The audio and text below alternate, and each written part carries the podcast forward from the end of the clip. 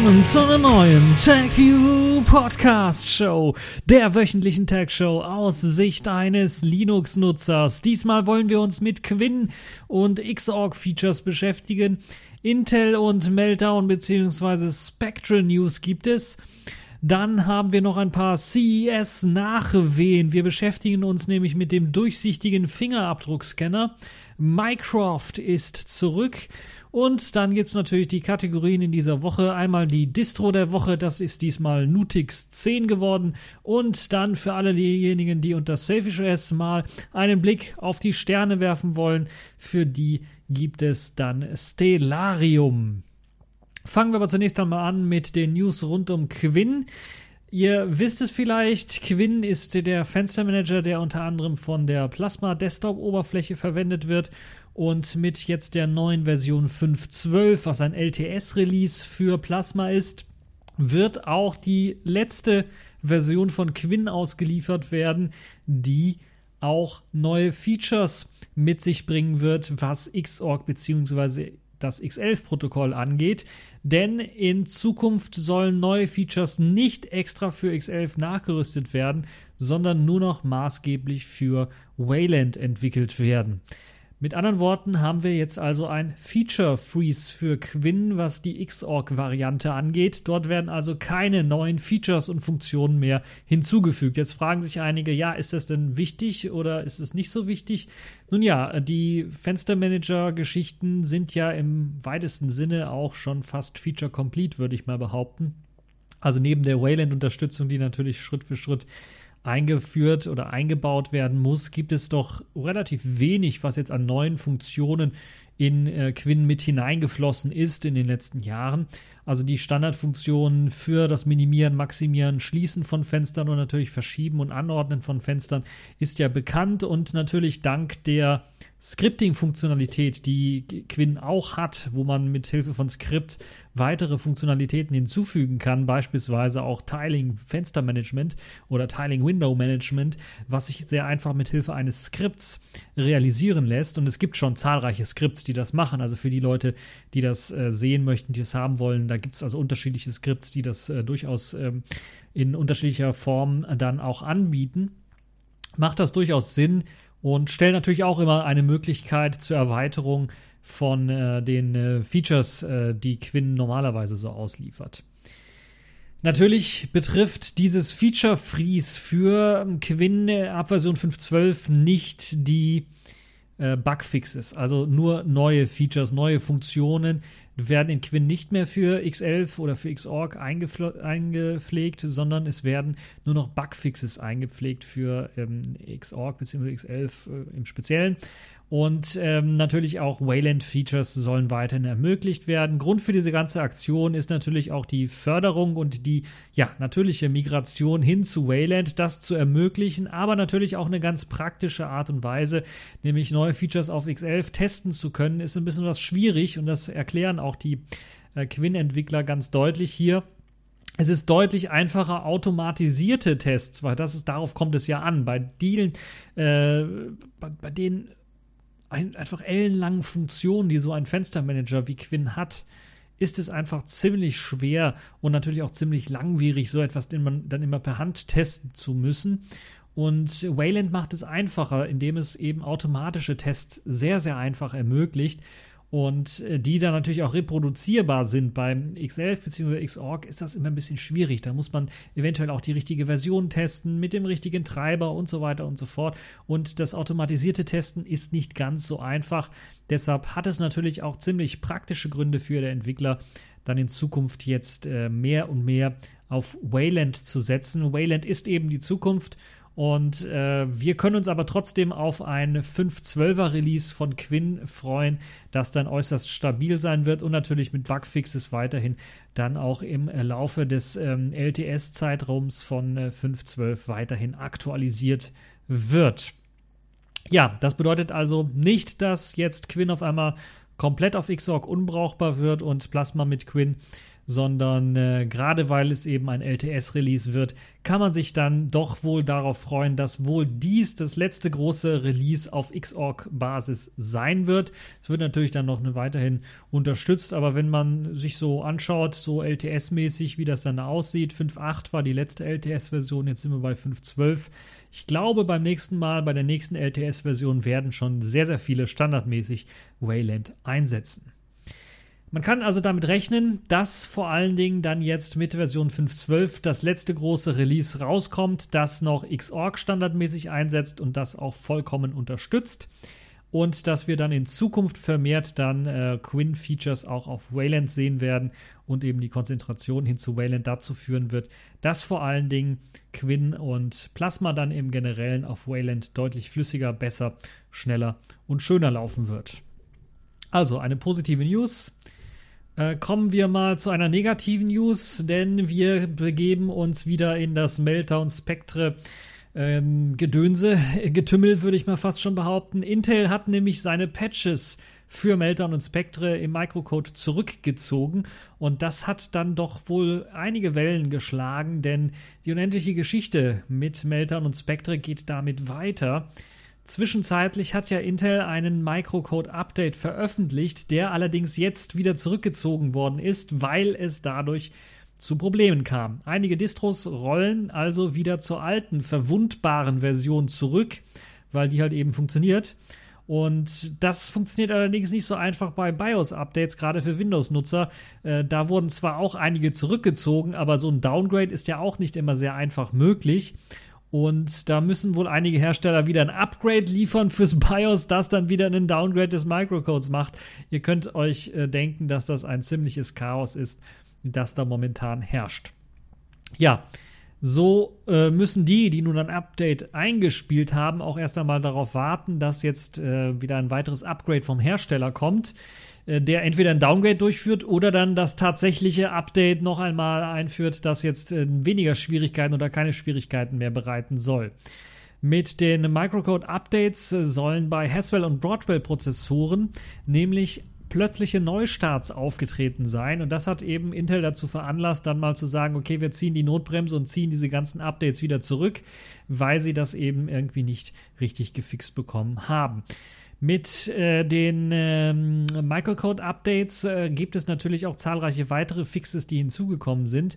Intel hat jetzt schon intern diese äh, Neustartgeschichte wieder gefixt und will dann ein erneutes Microcode-Update herausbringen, möchte das allerdings vorher noch erstmal ausführlich testen, damit also wirklich ausgeschlossen werden kann, noch einmal so ein Desaster zu liefern.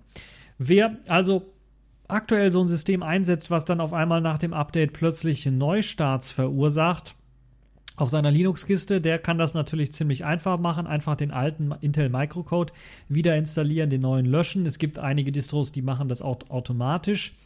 Und äh, dann ist man zwar wieder verwundbar, aber dafür läuft halt die Kiste wieder und braucht halt eben oder macht halt keine Neustarts mehr. Intel selber hat mittlerweile auch angekündigt, noch in diesem Jahr Prozessoren herauszugeben, die auch hardwaremäßig gegen Spectre und Meltraum ab abgesichert sein sollen. Wie das dann jetzt wirklich aussehen wird und ob die das wirklich schaffen oder ob das einfach nur eine Ankündigung war, um die Gemüter zu beruhigen, das werden wir dann mal sehen. Man darf also gespannt sein, was sich so alles tun wird. Wir werden auf jeden Fall nicht das letzte Mal von Meltdown und Spectre gehört haben. So, jetzt wollen wir uns noch einmal ein bisschen was mit der CES beschäftigen. Die Nachwehen der CES, so habe ich das Ganze mal genannt. Denn wir haben auf der CES ja schon einen Fingerabdruckscanner gesehen, der unterhalb eines Displays angebracht war, so dass man an einer bestimmten Stelle des Displays einfach tippen musste, um das System zu entsperren mit Hilfe seines Fingers, äh, Fingerabdrucks.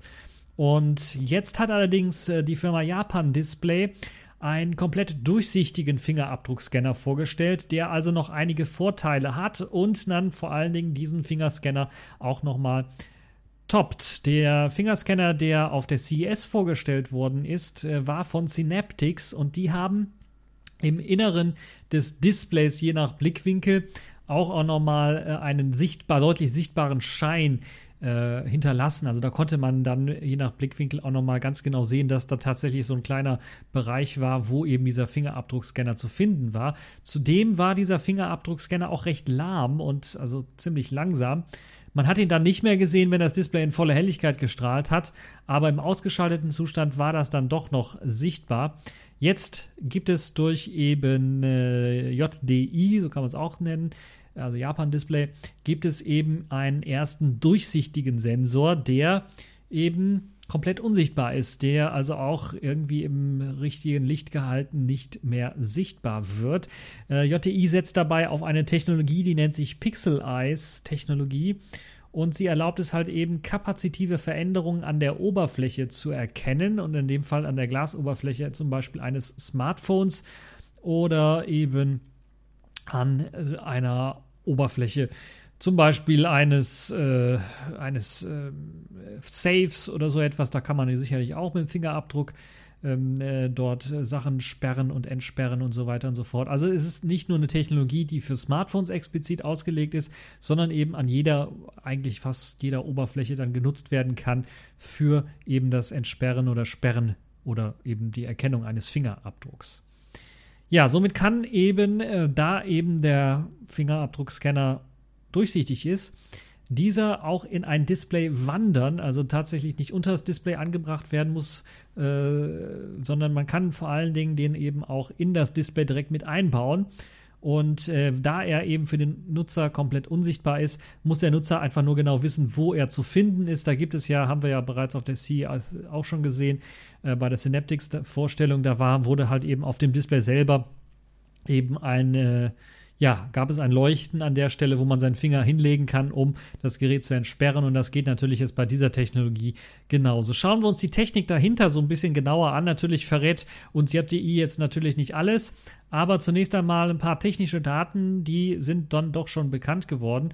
Unter anderem die Größe des Scanners, die beträgt gerade mal 8 ähm, 8x8 Millimeter. Das ist also ziemlich, ziemlich klein, aber natürlich für so einen Fingerabdruck braucht man auch nicht viel mehr hat aber auch eine Auflösung von 160 mal 160 Pixeln. Das klingt jetzt gar nicht mal nach so viel, wenn wir uns alle die ganzen Smartphones und Full HD und jetzt 4Ks und dann bei Fernsehen sowieso jetzt sogar schon 8K äh, anschaut. Aber man darf natürlich eben diese kleine Fläche nicht vernachlässigen. Und äh, so kommt man nämlich bei dieser kleinen Fläche von 8x8 mm bei 160 x 160 Pixeln eben auf eine Pixeldichte von 508 ppi. Und das haben die wenigsten äh, auf ihrem Smartphone, geschweige denn vom Fernseher brauchen wir gar nicht reden. Die haben ja gerade mal 80 oder 100. Ähm, also, das ist schon eine ziemlich, ziemlich große Pixeldichte, die da zusammenkommt und die ist dann ziemlich präzise und auch schnell erlaubt, eben einen Fingerabdruck zu scannen und dann äh, das Gerät zu entsperren, wenn das halt eben äh, notwendig ist oder wenn man das möchte.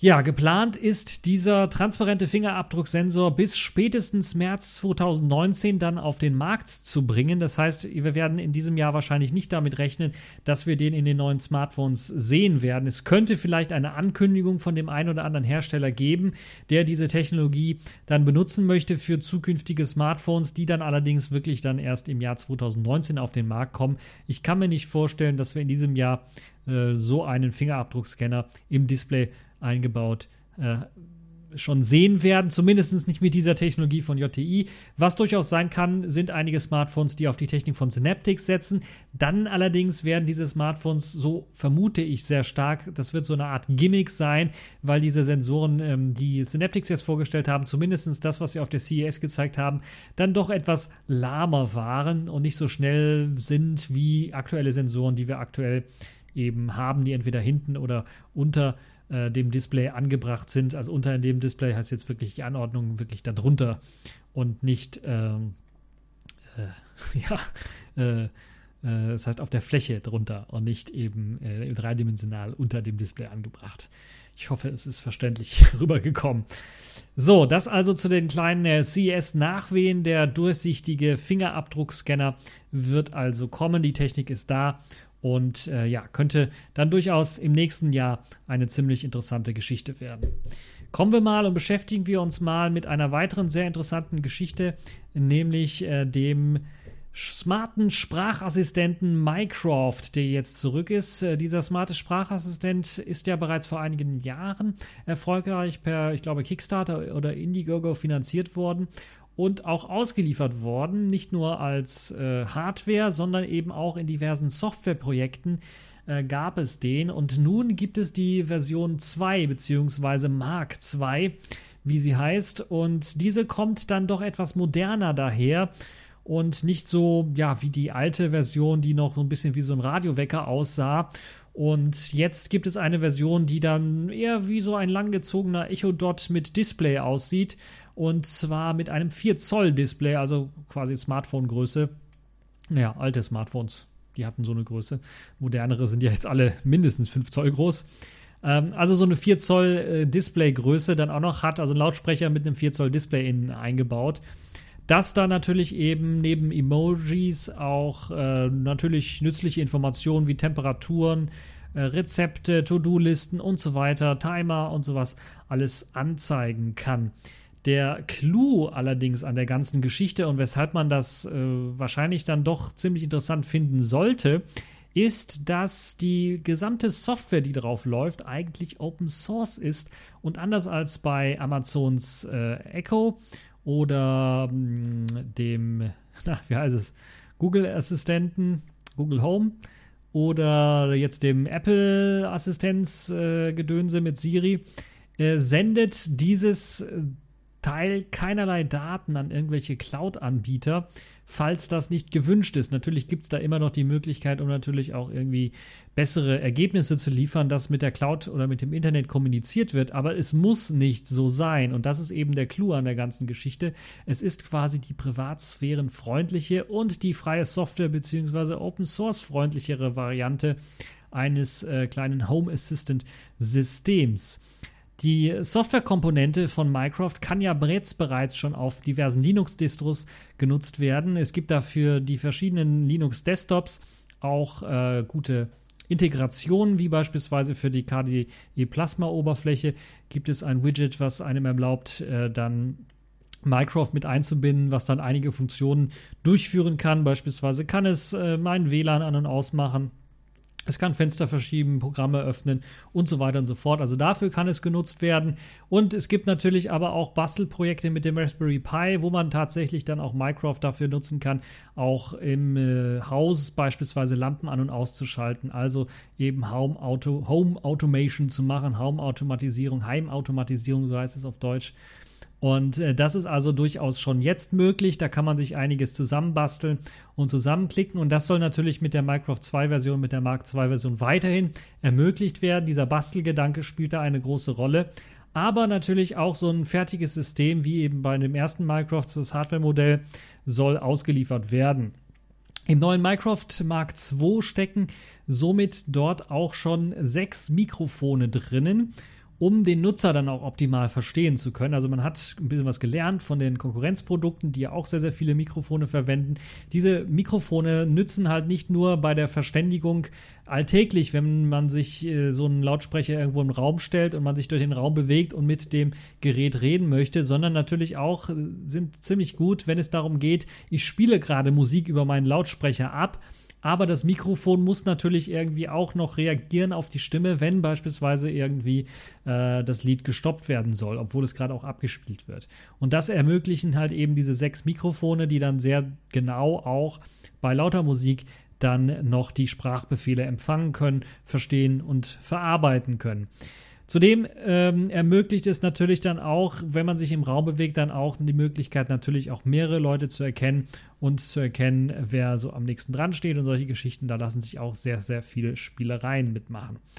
Falls es euch jetzt alles interessiert, solltet ihr aber auch ganz, ganz klar drauf schauen, dass Minecraft zunächst einmal nur in englischer Sprache zur Verfügung gestellt wird und die Community daran arbeitet, die deutsche Sprache oder die Übersetzung und eben die deutsche Sprache mit zu integrieren in das Minecraft-Projekt. Sprich, beim Erscheinen ist noch ein bisschen was unklar, ob es eben jetzt auch eine vollständige deutsche Lokalisierung geben wird oder ob die erst nachgereicht wird durch die Community. Und natürlich ist mit der Qualität auch nicht immer damit zu rechnen. Also ich gehe mal davon aus, bisher war das äh, dann doch äh, immer ziemlich ordentlich.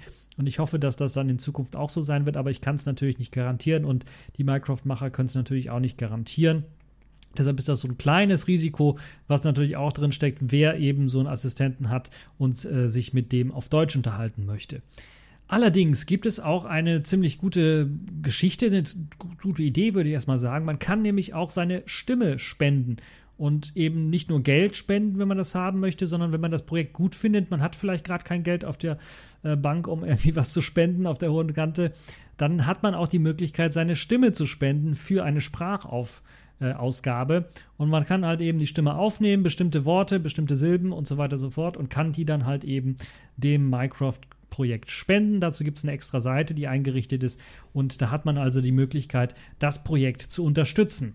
Wer das Projekt jetzt tatsächlich auch haben möchte oder teilnehmen möchte und wirklich Hardware geliefert bekommen haben möchte, kann in der günstigsten Variante, dem Minecraft Mark II, dann für nur 100 Dollar plus Versand äh, sich zusichern.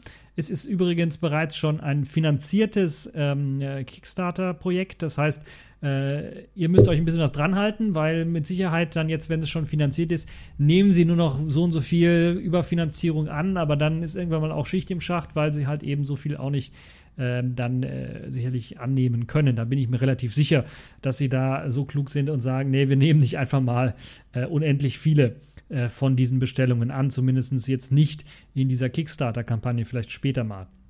Also da muss man sich ranhalten. Man kriegt aber für die 100 Dollar plus Versand, also plus Versand je nachdem welchem Land. Und ich habe äh, ehrlich gesagt noch nicht drauf geschaut. Äh, 100 Dollar übrigens auch, äh, muss also Wechselkurs auch nochmal reingerechnet werden. Man erhält dafür allerdings nur das eigene Bastelkit. Also wer selber rumbasteln möchte, der kann das machen. Wer aber jetzt einen komplett vormontierten Minecraft Mark II haben möchte, der muss dann äh, 100, ab 130 Dollar äh, zuzüglich Versand dann bezahlen. Also äh, haltet euch ran. Ich bin mir relativ sicher, wenn es dann später tatsächlich verkauft wird, also keine Kickstarter-Kampagne ist, dann kann es durchaus sein, dass das deutlich teurer wird. Das Finanzierungsziel, wie gesagt, für den Mark II ist bereits erreicht, so dass man wohl schnell zuschlagen muss, wenn man das Teil wirklich haben möchte, als einer der ersten. So, dann haben wir das auch nochmal besprochen und sind jetzt quasi mit den Themen äh, für diese Woche durch. Kommen wir jetzt zu den äh, Kategorien in dieser Woche. Accepted. Connecting. Complete. System activated. All systems operational.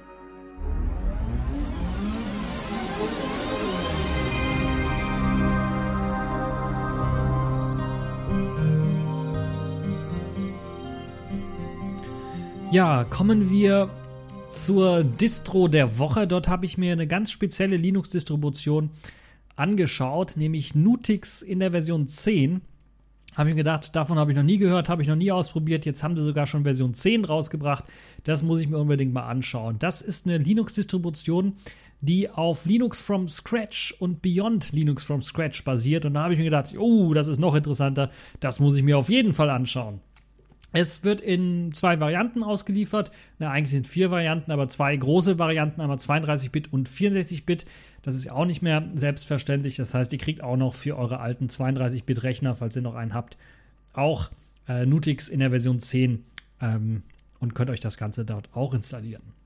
Dann gibt es eben für diese zwei Architekturen jeweils auch noch zwei Varianten. Eine abgespeckte, etwa 260 Megabyte große ISO die auch komplett ohne grafische Oberfläche daherkommt, sondern nur mit nur ein paar ja, einfachen Tools zur Installation. Also perfekt für die Leute, die sich ihre Linux-Distro selber zusammenbasteln wollen, im Grunde genommen und einfach nur eine Kommandozeile zur Installation benötigen. Äh, und es gibt noch eine Xorg getaufte ISO, die dann mit einer grafischen Oberfläche daherkommt und mit einem sehr schlanken Desktop daherkommt, den man dann eben zur Installation auch benutzen kann. Diese ISO schafft es auf etwa rund 600 Megabyte plus minus. Es, äh, ihr kennt es, gibt eine Diskrepanz zwischen 32-Bit und 64-Bit-Variante, also da äh, können mal 100 Megabyte unterschiedlich ausfallen. Die Besonderheit dieser Distribution ist zum einen natürlich Linux from Scratch und Beyond Linux from Scratch. Das bedeutet im Grunde genommen, es basiert nicht auf Debian, es basiert nicht auf Ubuntu, es basiert nicht auf OpenSUSE oder solchen Geschichten. Es hat also auch irgendwie keinen richtigen Paketmanager, der DEP oder RPM spricht, sondern sie haben jetzt in dieser Version tatsächlich eine Eigenentwicklung reingebaut, die nennt sich Cards. Und diese Eigenentwicklung bekommt mit Version 10 auch erstmals eine grafische Oberfläche, die sich FL-Cards benutzt. FL steht wahrscheinlich für das ja, sehr leichtgewichtige Aussehen. Denn es wird, glaube ich, wie ist dieses Toolkit? FLTK oder so heißt das Toolkit. Also ein ziemlich leichtes Toolkit. Ähm, darauf wird wohl gesetzt und viele Tools, äh, viele grafische Tools setzen wohl auf äh, diese Varianten um natürlich ziemlich leichtgewichtig zu sein. Aus dem Grund, weil man eben Desktop unabhängig beziehungsweise sogar ja, Toolkit unabhängig im Großen und Ganzen sein möchte, was äh, diese Tools angeht. Mitgeliefert wird die 64-Bit-Variante mit dem aktuellen Linux-Kernel, einem sehr aktuellen Linux-Kernel 4.14.13. Ich weiß, es gibt schon 4.14.15, aber es ist äh, zumindest eine Variante, die schon den Meltdown-Patch hat. Und ich glaube sogar in der 32-Bit-Variante, dort wird der 4976er ausgeliefert. Der hat auch, glaube ich, schon den Meltdown und äh, ja, den Meltdown-Patch zumindest drin. Ansonsten kriegt ihr ziemlich aktuelle Software mit der glibc 226. Äh, GCC wird in Version 7.2 ausgeliefert. Bin mir noch nicht ganz sicher. 7.2 hat das schon die Spectre-Patches äh, drin oder ist das erst ab 7.3? Äh, ich glaube erst ab 7.3. Naja, ne? ich bin, äh, lagert mich nicht drauf fest, aber zumindest ist es eine ziemlich aktuelle Version. Das gleiche gilt für die Benutils 2.29.1, Python 6, äh, 3.6.3, äh, GTK, ja, einer recht aktuellen Version 3.2.2, X-Server 1.19.5, CUPS 2.2.6, äh, Qt in der Version 5.10 und äh, KDE Frameworks 541, KDE Apps 1712, KDE Plasma 511 4. Äh, es gibt dann auch noch den Mate Desktop 1.18.2. LXQt wird in der Version 0.12 ausgeliefert. XFCE in Version 4.12.4.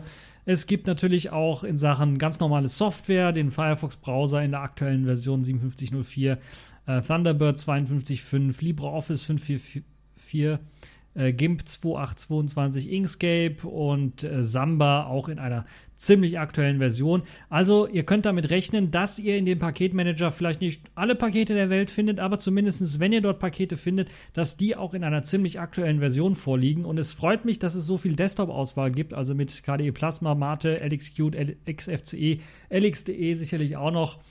Ähm, da hat man also ziemlich viel, was man ausprobieren kann an verschiedenen Desktops. Und gerade wenn man sich so einen eigenen Desktop zusammenbasteln möchte, äh, ist das vielleicht eine tolle Geschichte. Gerade auch, weil diese ISOs nicht sehr, sehr groß sind, kann man sich so seinen eigenen äh, Linux-Desktop so zusammenbasteln, wie man den gerade lustig ist.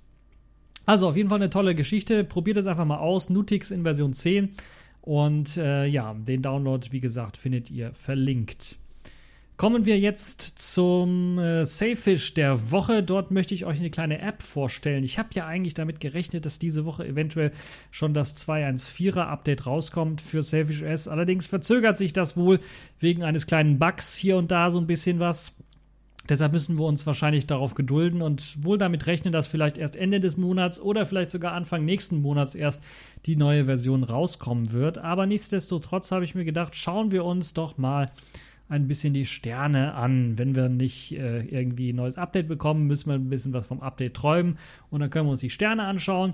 Und in dem Fall machen wir uns auf den Weg, schauen uns auf die Sterne, schauen kurz auf die Sterne und zwar mit der App Stellarium, die in der Version oder die mit dem Namen oder zusätzlich SFM daherkommt. Das ist eine Version, die eben auch kompatibel ist mit dem Xperia X äh, Port von Selfish OS und diese erlaubt es halt eben nicht nur Sternbilder zu sehen, von der Erde aus zu sehen. Ihr habt da sogar auch eine Realtime-Möglichkeit zu sehen. Also wir haben jetzt heute den Tag und äh, wir sind auf der nördlichen Hemisphäre und äh, wir gucken jetzt in die und die Richtung und dann könnt ihr das Sternbild sehen, auch wenn ihr aus dem Fenster guckt und nichts seht, weil ihr gerade in der Großstadt seid und da alles irgendwie lichtverschmutzt ist und ihr dann die Sterne nicht mehr sehen könnt, die Sternbilder.